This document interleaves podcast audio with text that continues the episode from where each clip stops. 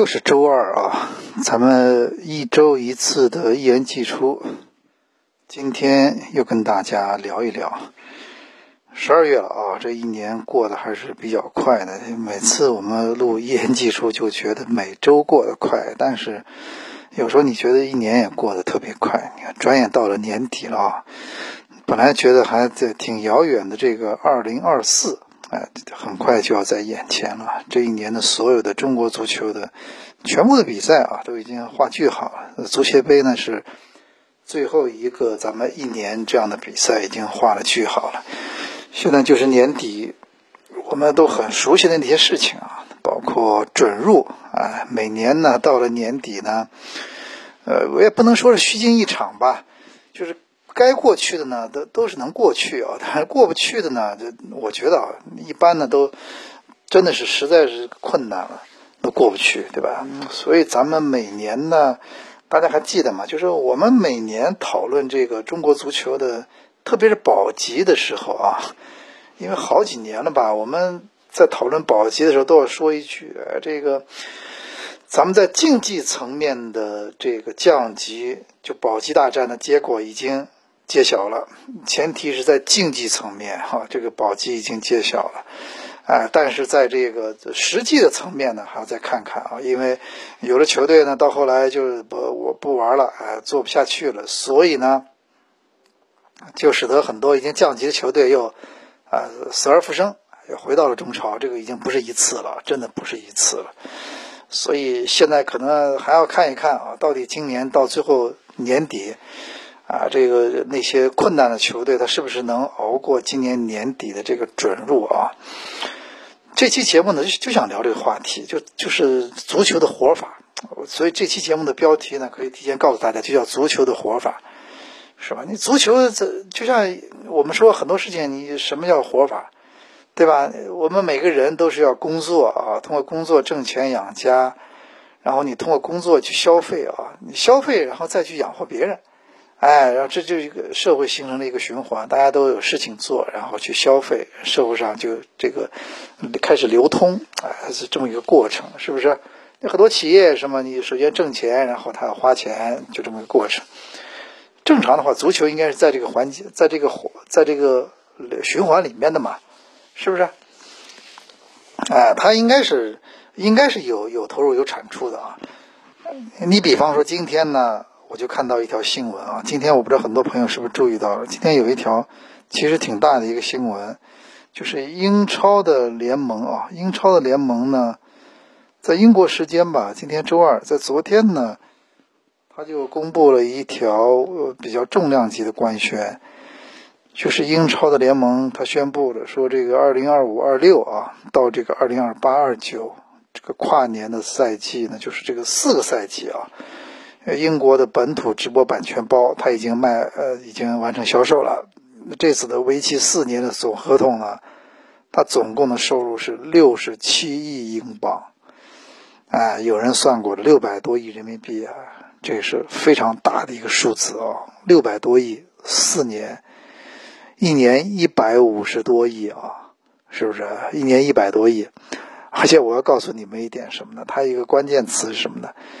它是英国本土的直播版权，也就是它还有海外的。哎，我查了一下啊，就是英国呢，英超联赛在这个英国之外的海外版权收入呢，它现在还在合同期里呢，还没到期，对吧？它还在三年合同到合同期里面呢。它现在英国海外版权的收入呢，这个三年的价格是将接近于五十三五十三亿英镑。的那个海外版权，它其实也很高的，它一年也是十几亿的英镑，是吧？是一年十几个亿英镑，一年十十十六七十十七八英镑，是吧？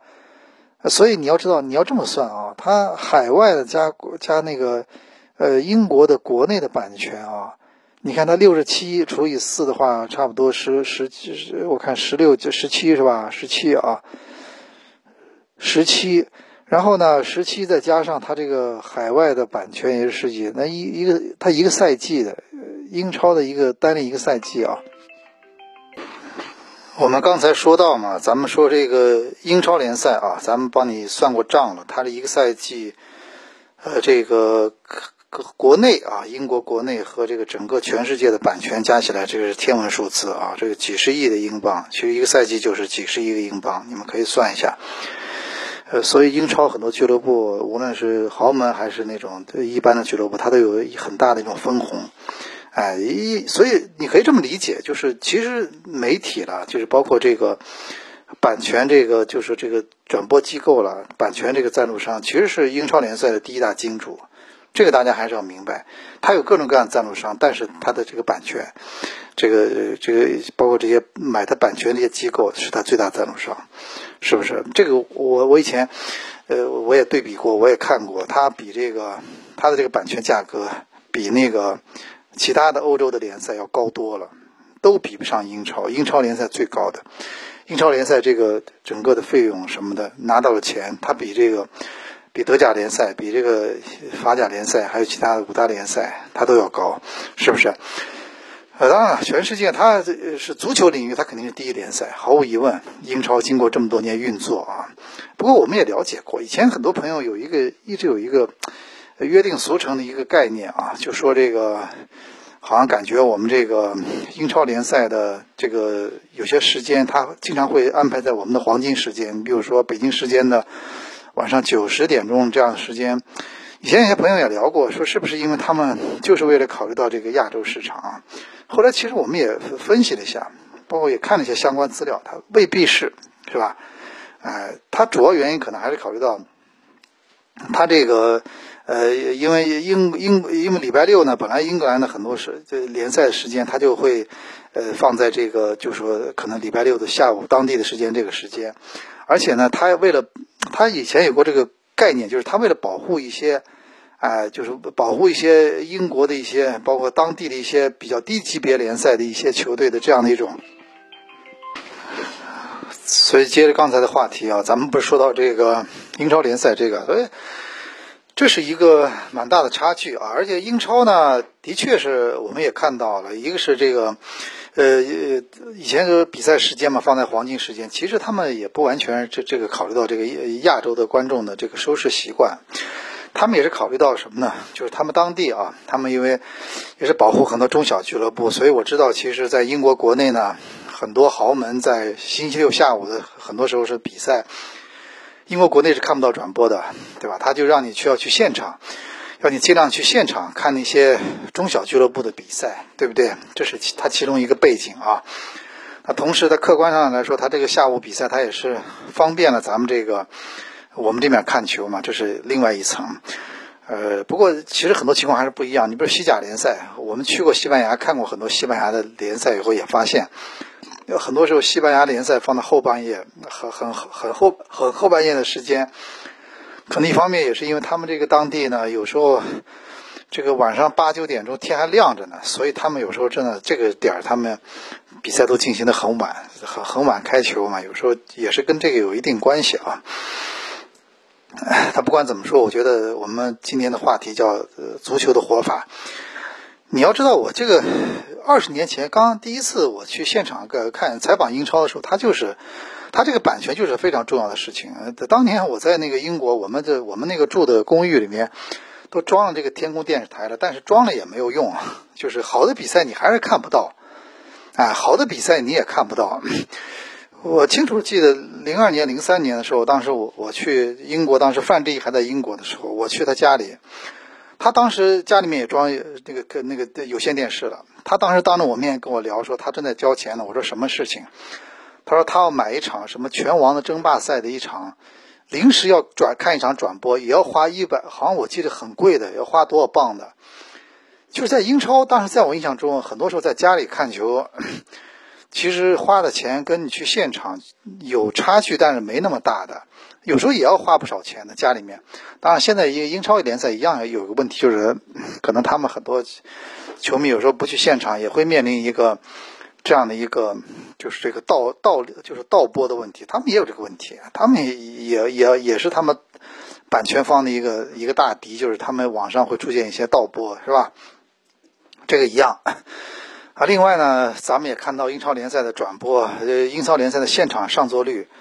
哎，你你也看到了，都都，它虽然说有转播，但是它不影响现场上座率。你看很多英超联赛的球场什么的，包括热刺的、阿森纳的很多球队的主场，曼城、曼联的，那上座率极高，对吧？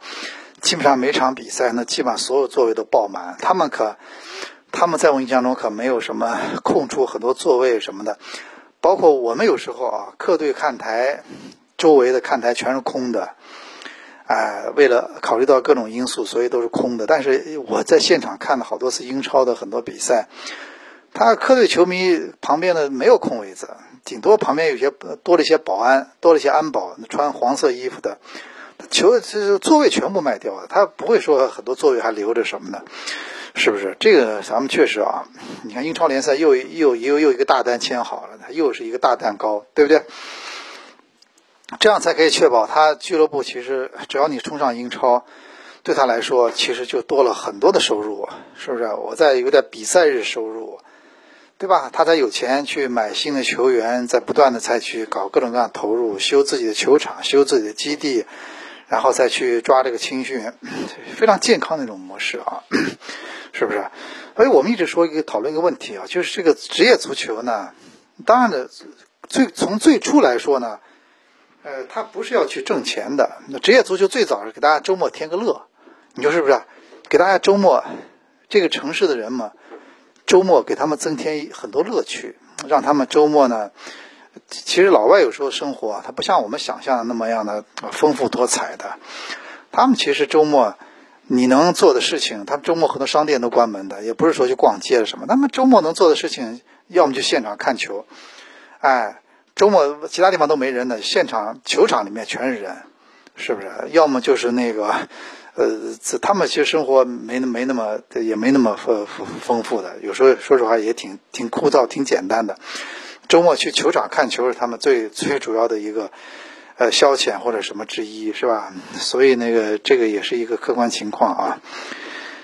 呃，然后这个我们他们这这足足球呢，首先是这样一个目的啊，它不是完全为了挣钱，对吧？同时呢，它还能可能造血，对吧？能带动很多，哎，能带动很多产业，这是很重要的因素。就是它这个足球，它可以带动很多的周末的消费，是吧？这这周边的餐饮各方面来说，这是一种带动，是不是？啊，但是我们现在中国足球最大问题是什么？就是到现在为止啊，中国足球就一个，好像弄了半天，到现在为止自己就一个主要功能，而且现在是恶性循环，你知道吗？就他们首先这个影响力他们已经有了，所以他们其实你说他们，他们这个比赛呢，哪怕现在有时候是在这个收费的频道转播，但是不会影响这个联赛的影响力，是吧？各种，但是我们现在问题什么？我们现在问题什么呢？我们现在呢，就是说这第一步呢，这影响力这东西我们还没有走好，我们立刻就进入第二步是什么呢？咱们现在打开电视机，你注意看，我们已经看不到很多足球比赛了，哎，你电视机打开，你能看到足球比赛已经比较有限了，是吧？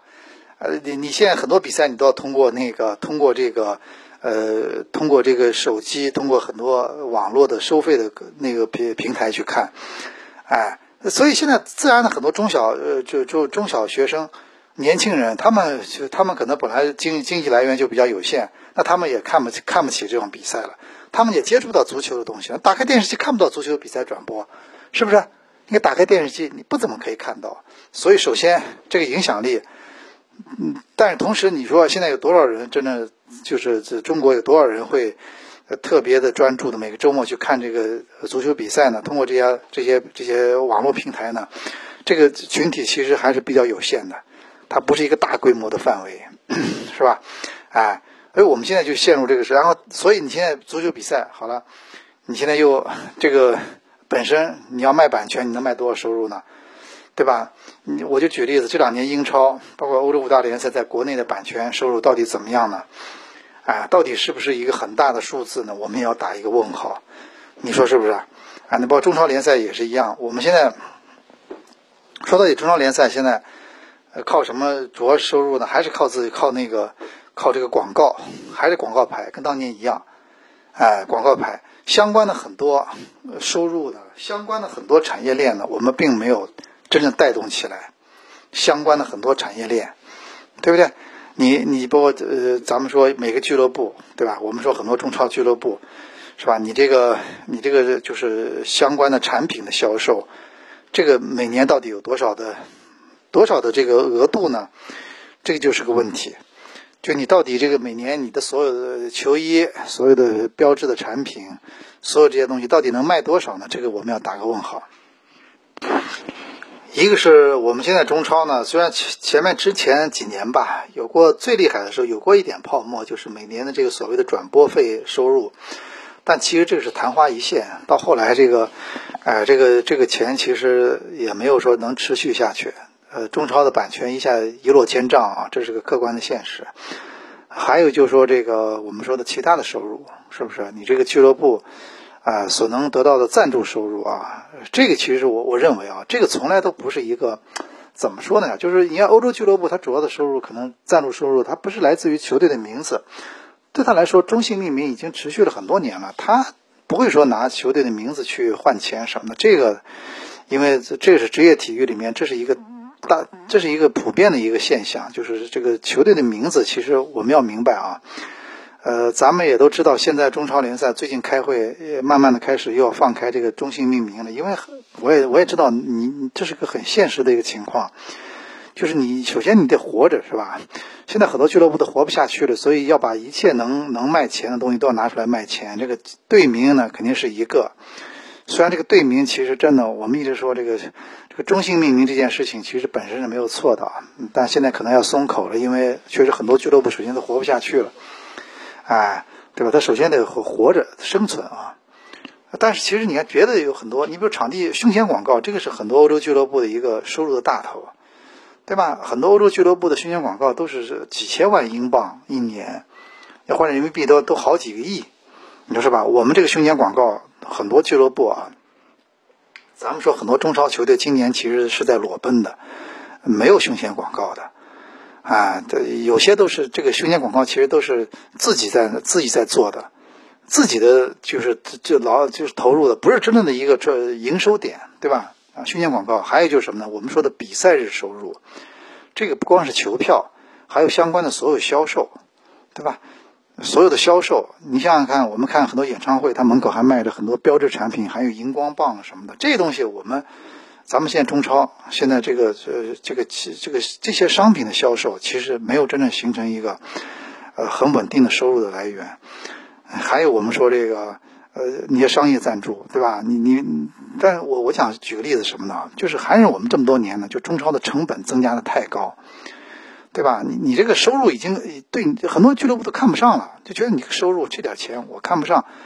你举例子啊，上礼拜周末其实有件事情。就是呃，我们看到这个日本呢，有一个以前我们很著名的一个球队叫叫东京贝尔迪，是吧？最早叫川崎贝尔迪也好，川崎绿鹰也好。因为这个球队呢，我还是觉得想多说两句什么。这个球队以前呢，它是九三年的时候，日本第一届职业联赛，就是日本所谓的职业足球元年，他那一共十个球队，哎，他其中之一。你看，他是一个非常有有有有历史的球队。他当年是那个就是职业联赛元年的时候那个球队之一。然后呢，他还拿到了日本的第一届的，就是当时的九三年的第一届的职业联赛的冠军，相当于我们的大连万达了，对吧？他一个传统球队，而且是一个非常有有有历史的球队。然后他呢，这个零八年他当然降级了，从日本职业联赛降级了。然后降级之后，你到现在啊，就是他这么多年，他就是在日本 J 二联赛，一直没有回到这个顶级联赛。但是我看了一下啊，他没有回来，但他这么多年，他活得还是挺健康的。他没有能回到日本 J 一联赛，但是他一直以球衣颜色，他这么多年没变，就是绿色，跟那个北京国安一样绿色。还有什么呢？他每年球衣该推出新的，他就推出新的。他这么多年的球衣，他一直是不断的在推陈出新的。是不是？啊？然后他球队一直也是没有解散，哎，活得好好的。然后他终于等到了今年啊，日本的 J 联赛的这个，呃，这个这个咱们说这规则呢，跟我们也是大差不差。它就是什么呢？首先，它 J 二联赛的前两名，它可以直接晋级的，可以直接升级的。然后三到六名的球队呢，他是要打附加赛的，哎，然后他的附加赛规则是什么呢？就说这个，呃，在这二联赛里排名靠前的球队，他只要不输给这个排名靠后的球队呢，他就可以升级了。所以你看啊，他先是赢了一场附加赛，然后在第二场附加赛里，他面对的是这个比他联赛排名靠后的一名那个球队，叫清水心跳吧。然后他跟这球队呢，呃，在东京国立竞技场这么大一个球场，他一场附加赛啊，他可以是有那么高的上座率。我看一下上个周周周末啊，真的非常壮观。他基本上这个球场，我目测范围。呃，百分之七八十的座位都是坐着，都是满的，都是来看这个比赛的附加赛啊。呃，这个倒有点像英英超联赛，英超英冠联赛的附加赛呢，它也是在温布利球场进行的。哎，呃，他他那个，但是他那个赛制可能比这个比这个日本这联赛这个升级呢，它更加残酷残酷一点，它要决出胜负的啊。日本这个只要打平，你排名靠前就可以升级了，它那个更更残酷，当然它那个蛋糕更大。因为我们都知道，这个英英冠联赛的附加赛呢，每年的这个比赛都是一场价值一亿英镑的比赛，对不对？因为一旦只要你你通过附加赛，你完成了呃冲超的话啊，你进入英超的话，你就可以享受到这个一个亿的分红，至少，就算你在英超踢了一个赛季就降级了，你也可以拿到至少一个亿。你降级之后，你还可以享受。嗯，等比就不不就是一一种比例的这种英超的分红，它叫降落伞制度，对吧？哎，就算你降级之后，它也依然会让你有这个分红，会会呃逐年会会减少，但但是第一年还是会有的，哎，所以这个英超联赛这个它这个，但是它这个呃它有自己独特的制度，你比如说它这个英超联赛啊，这个就这个咱们说这个英冠联赛的附加赛。你要是赢了球，啊，你就可以升级；输了球的人呢，可以把这个温布利球场这个票房，你可以全部拿走。这票房呢，也不是个小数字啊，可以有几百万英镑的收入呢，对吧？但是，但是不管怎么说，这个我们说这个，呃，日本这次的联赛啊，J 联赛、J 二联赛，他这个附加赛是在东京国立竞技场，那场球最后是打平了，上上上周末，然后东京贝尔迪是回到了这个呃日本的这一联赛。所以他啊，你看这么多年，他至少他活着，然后他终于等到了今天，重新回到了这么一个 J 一联赛，那球员、球迷都很激动的。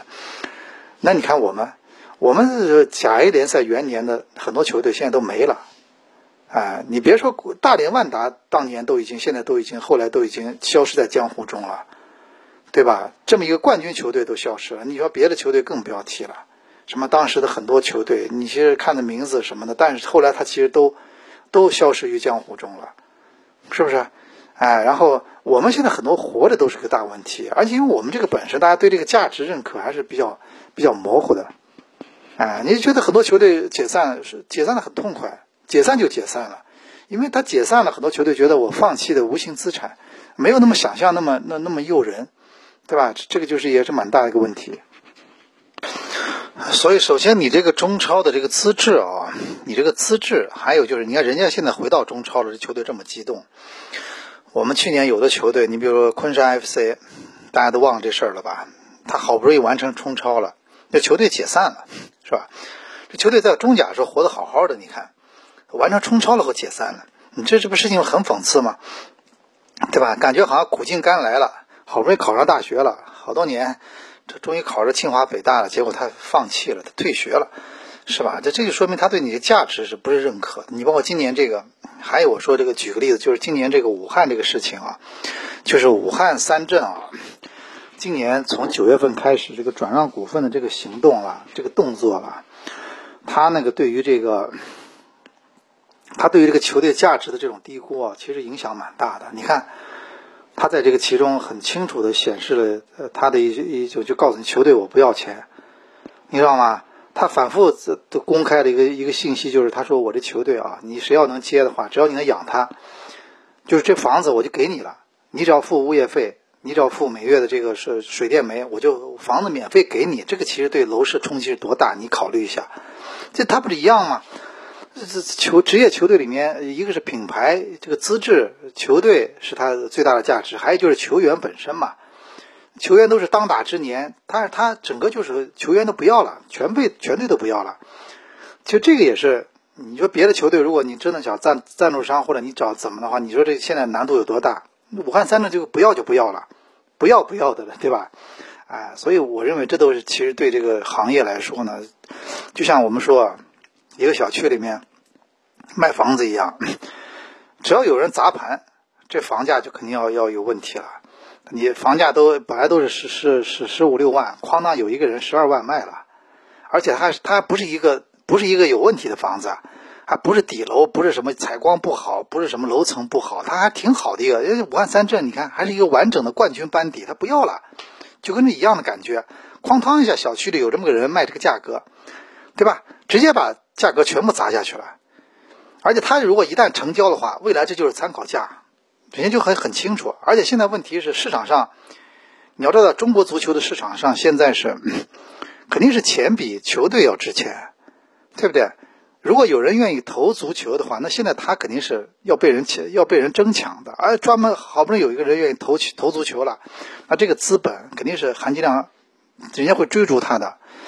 不是说资本围猎球队，是球队等着好不容易有谁愿意投了，那。他是更加有价值的，那这不是一个很很很不乐观的信号嘛，对不对？所以我现在感觉中国足球啊，一到了年底开始要死要活、哭爹喊娘，哎呀，说到底你还是要要把自己要变成一个至少能产生一点现金流的这么一个机构，是吧？哎，你不能你不能理所当然的觉得我就是一个赔钱赚吆喝的一个这么一个项目。我就是，但是你还不能高高在上了，哎，你不能再高高在上，觉得我怎么样？我刚刚跟你说了嘛，我今天节目开头跟你说的很清楚了。欧洲现在英超联赛，人家这一个赛季的版权，呃，四年卖了六，四年卖了六十七，国内版权六十七英镑一英镑，对吧？所以人家为什么呃什么曼联呢？什么要要转让的话，那么多人排着队要进来？而且还出那么高价格，因为它本身它是有价值的。你这个价值不是你自己在这在这说的，是它确实要在市场上得到一种认可的，它会成为一个现金流中间的一个一个环节的。就像你说那个以前的苏宁，对吧？他江苏的咱们国内的联赛冠军，他拿了以后，他球队可以说要说不要就不要了，说不要就不要了。但是他国际米兰为什么还攥在手里啊？他怎么可能放弃呢？国际米兰现在对吧？它和它是一个呃，它是欧洲足球这个版图里面，哎，非常重要的一家豪门，对吧，它是可以产生很多回报的。他有人卖的，他如果真的，我举个例子，现在如果苏宁真的要卖这球队的话，绝对有人愿意接盘的。好歹上个赛季人家欧冠联赛进了决赛了，而且进了决赛，他有很实很很实打实的一种回报，就给你现金，给你回报，对不对？啊，这个毕竟不一样嘛，是吧？今天我们看到一个新闻，还还唏嘘了，是吧？那个说那个 C 罗那个利雅得胜利那个队打亚冠，好像是到到一个别的国家去，他已经差不多快出线了，所以呢，主教练就让 C 罗在国内休息了。结果对方的教练就就就就对方的媒体记者就在发布会的时候就提问了，说这个，嗯，为什么你们不把 C 罗带来，对吧？这确实，主教练也哭笑不得。确实，人家有这个权利不带的嘛。他意思说很失望，因为我们很期待着在能在自己的主场能看到那个 C 罗，对不对？哎，那怎么说呢？如果生死战，那肯定带来了嘛。那他问题不是呀，是不是？这个确实你能理解，但是也挺无奈的。你说是不是？就像为什么咱我说中国男足上次跟韩国的比赛非常宝贵啊？很简单，因为。你要说你友谊赛了或者什么鸡肋的比赛，你你完了赛前跟人家说啊，说我们票都卖出去了，为什么孙兴民什么不上？你说这个就是有点小儿科了嘛？你现在这样的比赛，上次韩国你不用你不用跟他说，他都会把全部的精英全部带来，是不是？你在东亚杯的比赛里，你都你都遇不到孙兴民的，但是这样的世预赛，你不用你说，他都会把自己的全套的最强阵容带到中国来跟你打的。就因为你到了世预赛这个平台上，你到了世界杯上更是如此。如果你中国队可以打世界杯的话，你放心，对手梅西什么的一个不用，你不用担心，他全部会上场的，因为这是世与世界杯，是吧？这一样的道理啊。所以我觉得足球啊，这个年底咱们怎么活法？中国足球呢，不能继续这样了，不能每天到了年底都都都这点事儿了。我们还是要把自己变成一个能能挣钱的这么一个，至少能产生现金流的这么一个机构吧？好吧，这是最后我的观点啊。呃，这以上咱们本期一言既出的全部内容，我们下周再见啊，下周再见。